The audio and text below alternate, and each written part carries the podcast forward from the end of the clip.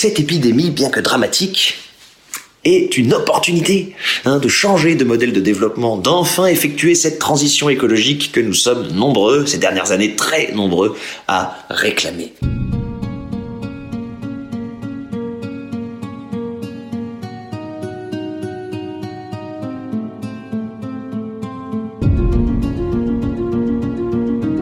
Et la nature, comment se porte-t-elle après ce déconfinement? Les oiseaux, les insectes nous disent-ils merci Je suis Laurent Gaudens, journaliste à la Nouvelle République et Centre Presse. Avec ce podcast, dans l'œil du coronavirus, je vais vous raconter au jour le jour la vie au temps de la pandémie et l'impact qu'elle a sur notre quotidien, entre Poitiers, mon lieu de travail, et Châtellerault, mon domicile.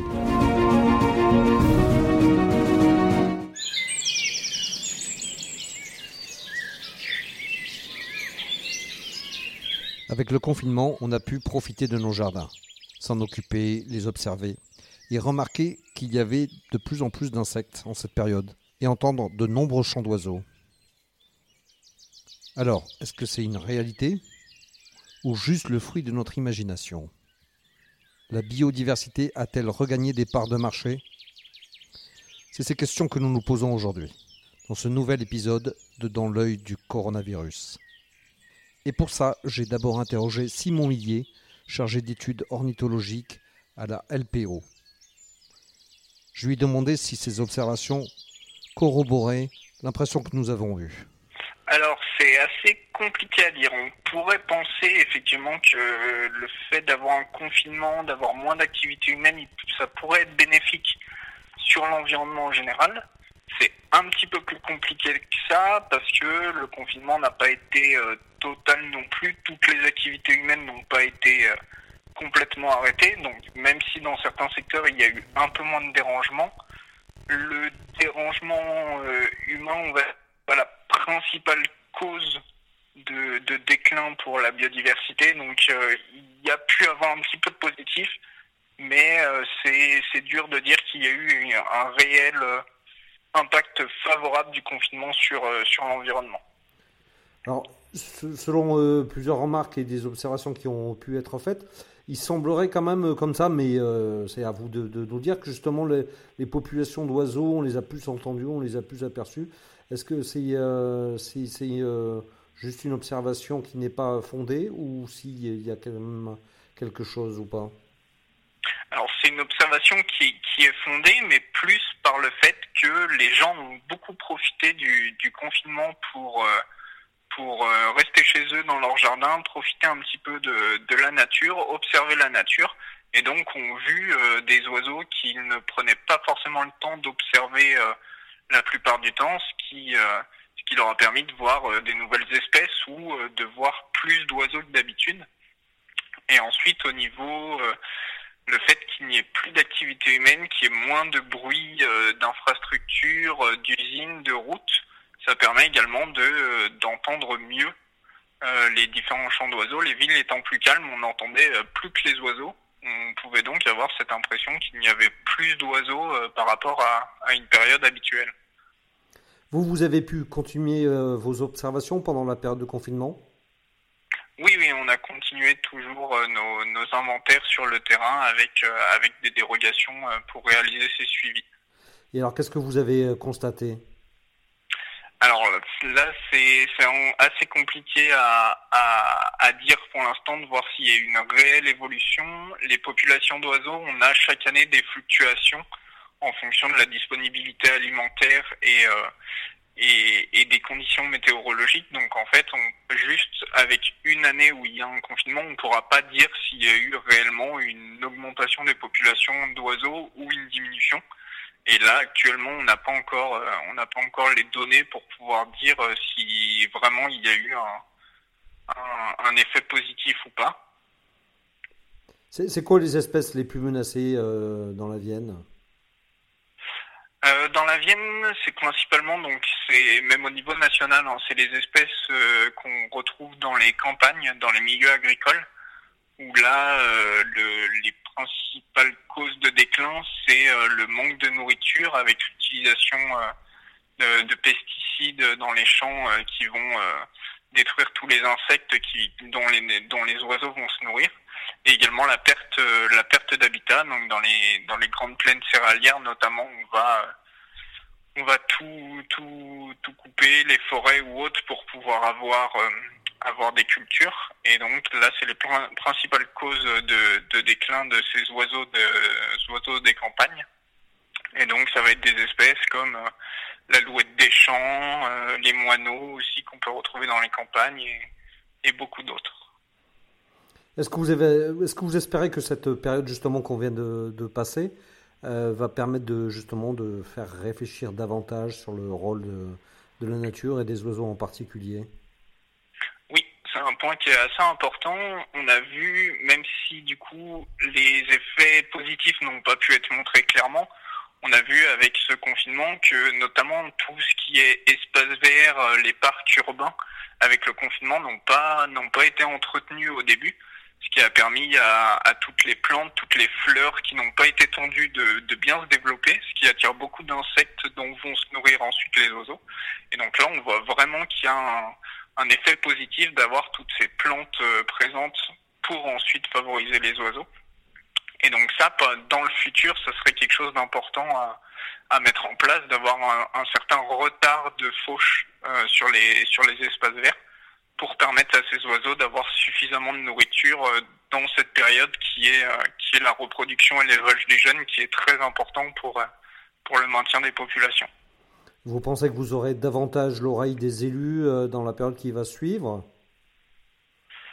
C'est une bonne question. On espère que, que, les élus et que toute personne euh, ayant vu euh, cette, cette nature euh, d'un autre œil peut-être pendant cette période de confinement, ça aura un, impact positif et qu'on pourra qu'on pourra avoir plus d'actions en faveur en, faveur de l'environnement par la suite. Oui, ça sera intéressant. Des effets où éventuellement là il y a pu avoir du, positif, c'est les milieux qui sont strictement naturels, donc euh, tout ce qui va être en montagne, les grandes forêts, euh, les plages notamment, où là on a eu vraiment euh, aucun, aucune personne sur ces secteurs pendant, pendant le confinement. Là, les espèces d'oiseaux, je pense notamment sur les plages, il y a des espèces comme le, le gravelot à collier interrompu qui niche directement dans le sable ils ont été tranquilles là pendant pendant quasiment deux mois, donc ils sont installés pour nicher. Et là, ça va être une période où on va retourner dans ces milieux naturels, et donc où il faut faire assez attention euh, de de de pas déranger justement euh, plus qui plus que d'habitude euh, ces ces espèces.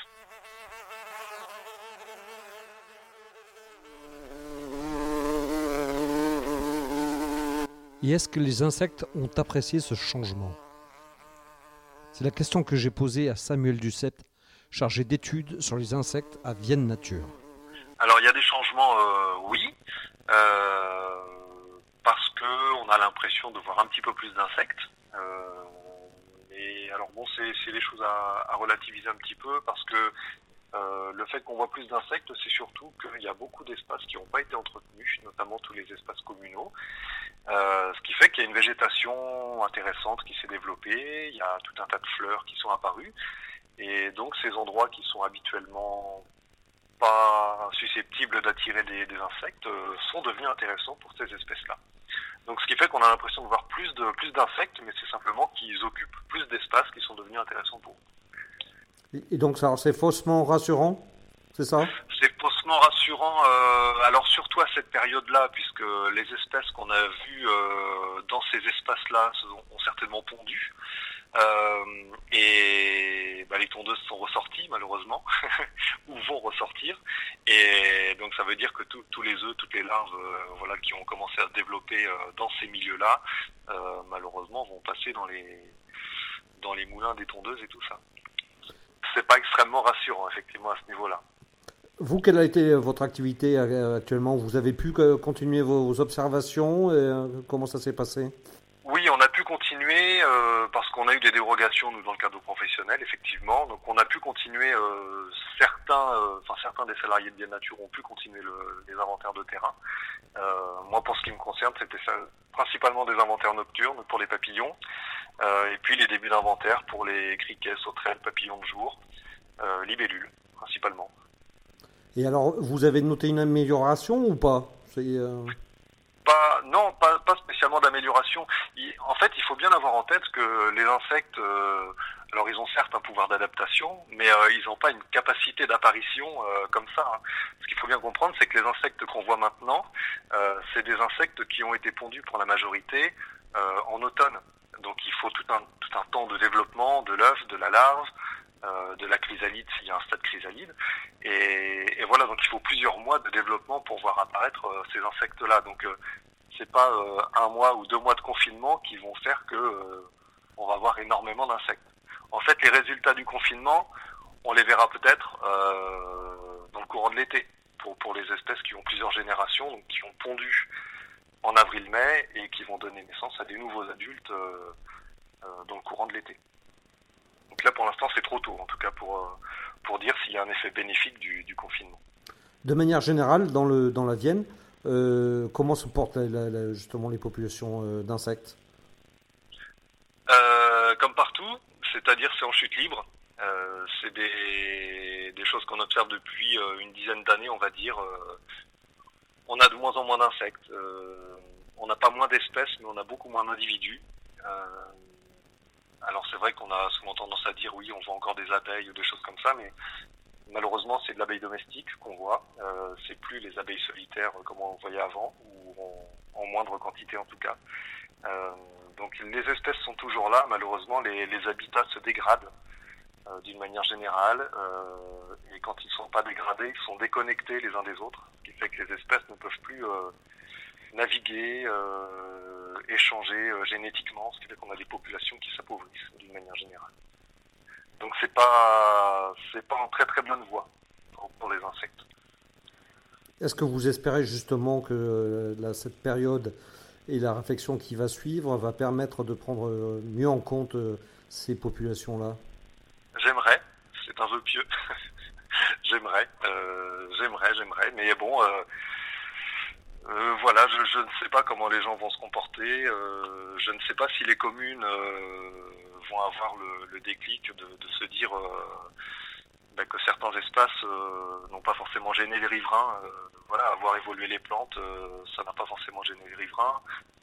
Euh, voilà, c'est, chacun doit prendre conscience qu'on doit préserver le, peu d'habitat qui reste, euh, même un bout de pelouse qu'on peut laisser pousser dans son jardin, une touffe d'ortie, un massif de ronces, voilà, ce genre de choses, c'est, toujours bénéfique pour les insectes. Et justement, vous ne pensez pas que le, problème de, de l'épidémie venue de, des animaux vont forcément nous questionner justement sur ce rapport à la nature? Bah, C'est une bonne question. Euh, je sais pas. Euh, je sais pas si les gens sont, sont prêts à changer. Euh, pareil, changer, c'est aussi euh, avoir un nouveau mode de vie. Est-ce que les gens sont en capacité de le faire? Est-ce qu'ils ont les moyens de le faire? Ça, c'est une question de fond. je pense que tout le monde, même si, même si des gens ont envie de changer, je ne sais pas si tout le monde aura la capacité de le faire c'est quelque chose qui est compliqué, qui ne pourra pas se faire euh, rapidement, en tout cas, j'imagine.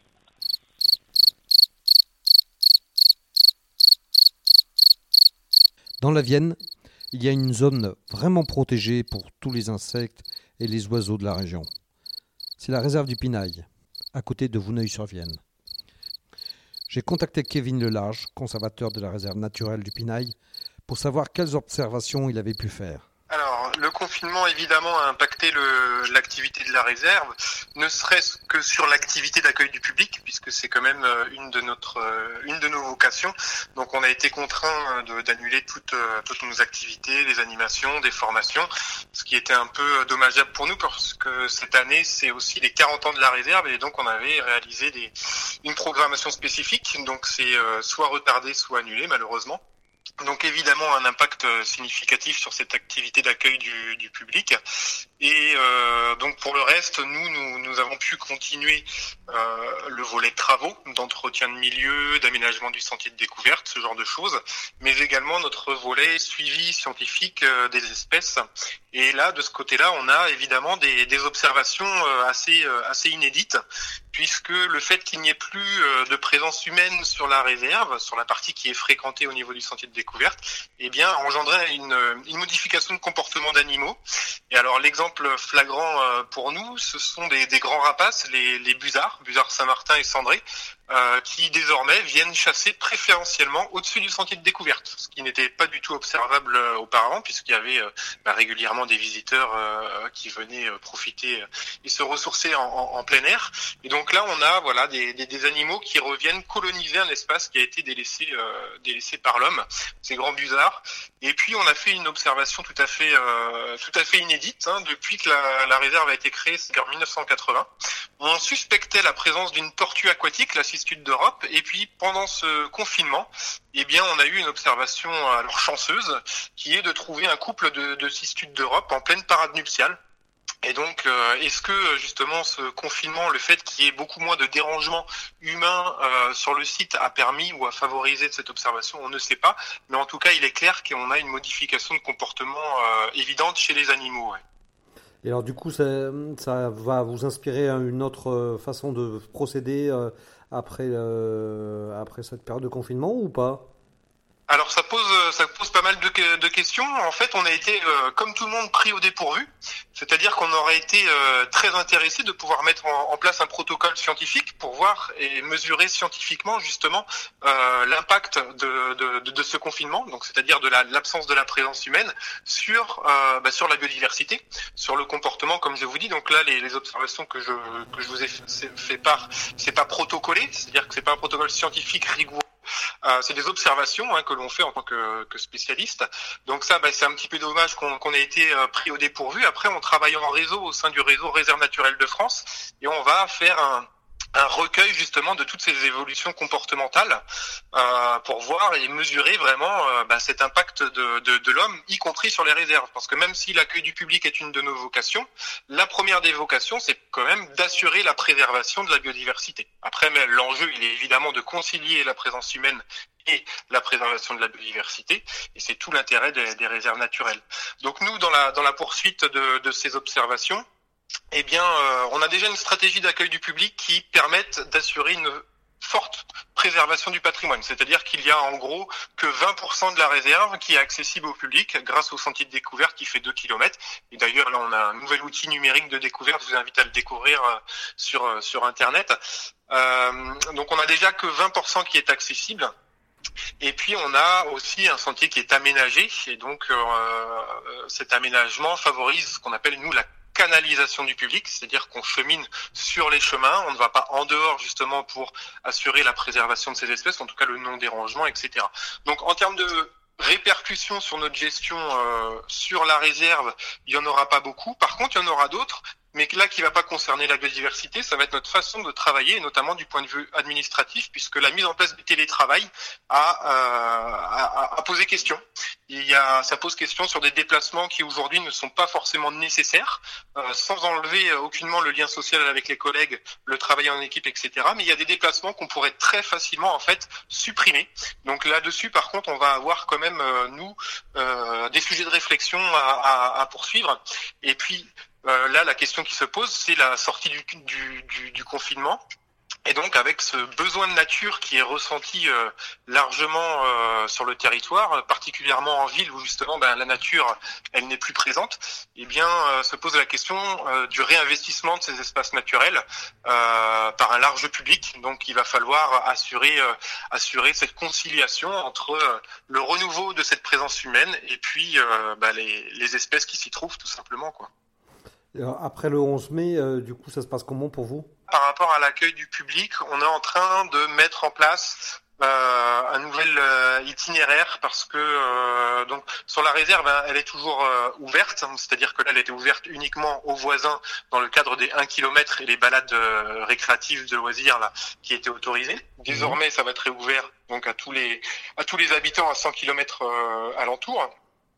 Euh, mais il va falloir aussi assurer le, le, le, maintien du respect des gestes, des gestes barrières. Donc nous, sur la réserve naturelle, euh, évidemment, la distanciation physique euh, de 1 à 2 mètres minimum va être euh, obligatoire. Le port du masque, il est conseillé, mais pas obligatoire dans le cas ou dans la mesure où justement cette distanciation physique est bien, euh, est bien respectée. On va avoir une information évidemment par rapport à ça. On va aussi recommander de ne pas toucher le mobilier d'information euh, et de signalétique, même si on va assurer un nettoyage régulier euh, de ces panneaux qui pourraient être possiblement touchés par le, par le public, mais on va, on va faire une information en tout cas pour que ce soit le, le moins possible. Et puis surtout, on va euh, réaménager l'itinéraire pour faire un sens unique et donc pour que le public ne se croise pas. Euh, on est sur un petit chemin qui est étroit, hein, qui fait euh, 1m20 à 1m80 de large. Donc évidemment que quand on se croise, on ne peut pas respecter cette euh, distanciation physique. Et donc on va mettre en, place un itinéraire bis et temporaire qui va euh, faire une boucle unique sans que euh, les visiteurs puissent, puissent se croiser. Voilà. Donc on essaye de faire du mieux que l'on peut pour, pour faire en sorte qu'on ne soit pas contributeur d'une propagation de, de virus, mais qu'on assure et qu'on assume notre, notre rôle justement, euh, notre rôle de découverte du patrimoine naturel et culturel, et puis surtout qu'on réponde à, ce besoin sociétal aujourd'hui de, ce retour à ce besoin de nature, parce que force est de constater que c'est quand on est privé de quelque chose qu'on se rend compte que c'est précieux.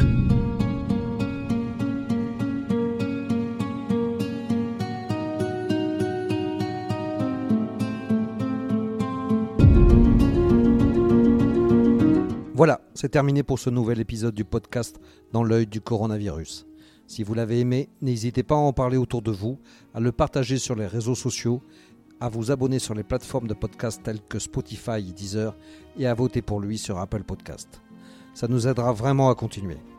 Si vous avez un sujet que vous aimeriez voir développé dans ce podcast, n'hésitez pas à me le transmettre par mail à laurent.gaudens.nr-cp.fr. En attendant, lavez-vous bien les mains et à très vite.